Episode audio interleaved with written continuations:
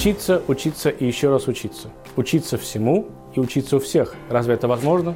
Да, возможно. Только результаты разные. Пойдемте, я вам все объясню. Если Давид, царь Израиля, научившийся у Ахитофель только двум вещам, назвал его наставником своим, учителем и другом, то любой другой человек, изучивший с помощью ближнего одну главу, один закон, один стих, одно изречение или узнавший от него даже об одной букве – тем более должен относиться к нему с почтением. Здравствуйте, дорогие друзья. Много слов, но понятно на самом деле, о чем здесь идет речь. Мы все крутимся среди разных людей, и кто-то чему-то нас обучает и изучает. С точки зрения Торы, если вы узнали что-то новое от кого-то, даже какую-то малость, даже одну букву, вы уже должны относиться к нему как к своему учителю. А как относиться к учителям? Сейчас об этом поговорим. Талмуд сравнивает изучение Торы с зернами. Ровно как зернышко, которое вы посадили в одном месте, оно дает какие-то свои ростки, также и знания, пересаженные от учителя к ученику, дают свои ростки.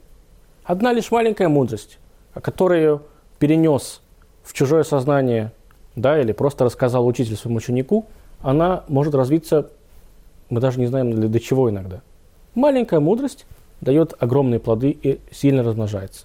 Это относит нас с вами, помните, к э, самому первому благословению, которое Всевышний дал этому миру. Он дал его Адаму и Хаве, Адаму и Еве. Он сказал им, плодитесь и размножайтесь и наполняйте эту землю. То есть развивайтесь, развивайте свои мысли, развивайте э, так, чтобы это все было наполнено знаниями и мудростью. Понятно, что тогда Тора говорила про то, что нужно наполнить землю живыми существами, но в данный момент можно это легко перенести и в наши знания с вами. Наши мудрецы учат, написано в Талмуде, что в создании человека участвуют трое. Отец, мать и Бог. Написано, что отец и мать дают тело, а душу дает Всевышний. На самом деле здесь есть еще одно объяснение. По сути, все наши способности, такие как зрение, слух, обоняние, они имеют ограничения. Есть только у нас одна способность, которая безгранична, она никогда не останавливается. Это рождение детей. Почему? Наши дети рождают еще детей, эти дети рождают еще эти детей, у нас появляются внуки, правнуки и так далее, так далее, так далее. Вот эта способность порождать, она безгранична. Как вы думаете, без Бога здесь мы обошлись? Конечно же нет. То, что бесконечно, оно не может произойти не без помощи Всевышнего. Поэтому трое делают человека. Бог, отец и мать. То же самое работает и в истории с учеником и учителем. Учитель дает знания, которые попадают в голову ученика. И только дальше есть отличие от рождения ребенка. Когда рождается ребенок, Всевышний сам приходит в этот союз. Сам приходит в союз между отцом и матерью. Когда же порождается новая мысль, вот туда нужно Бога, ну как вам сказать, нужно пригласить Его. Потому что если вы пригласите Бога, тогда вот эта мудрость, которая зародилась сейчас в голове ученика, она начнет развиваться в нужном правильном русле. Если же это просто знания, которые просто пересадили, они не будут развиваться. Оно, это просто будет знание, которое не потерялось. Теперь оно находится в другом месте. Но ростков оно не даст.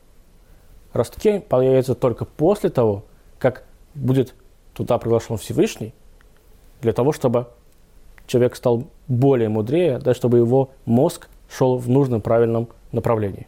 И теперь, после того, как мы с вами много об этом подумали, мы можем ответить на вопрос, можем ли мы чему-то научиться у плохого человека. Ответ – да, можем. Только что? Эти знания, они никуда не пойдут дальше. Вы можете принять от него информацию, она может быть полезной вам, но ростков она не даст. Информация в чистом виде, просто как информация, она будет где-то лежать у вас там за стенкой, знаете, на закромах. И когда нужно будет, вы ей воспользуетесь. Но чтобы улучшить вас, не получится. Вас не может улучшить мысль от плохого человека. Ну, так не бывает. Давид научился у Ахитофеля, помните, с самого начала мы говорили, двум вещам. Как можно было учиться Ахитофелю? Ахитофель был человеком абсолютно отрицательным. Но Давид научился у него только двум вещам. Не моральным вещам, а просто знанием. Просто умением. Он не впитывал от него никакой мудрости, которая бы потом его давала развитие. Нет. Но при всем при этом, даже с такими случаями э, нам Тора говорит, что нужно даже с таким человеком обращаться как с учителем. Потому что даже если вы выучили что-то от плохого человека, выучили какую-то определенную мысль, вы должны все-таки оставаться хорошим человеком. Дорогие мои друзья, учитесь, развивайтесь. И дай вам Бог, чтобы любая идея, любая мысль, которую вы будете воспринимать в себя, она давала ростки. А если не дает, так пусть хотя бы она вам не мешает. До новых встреч!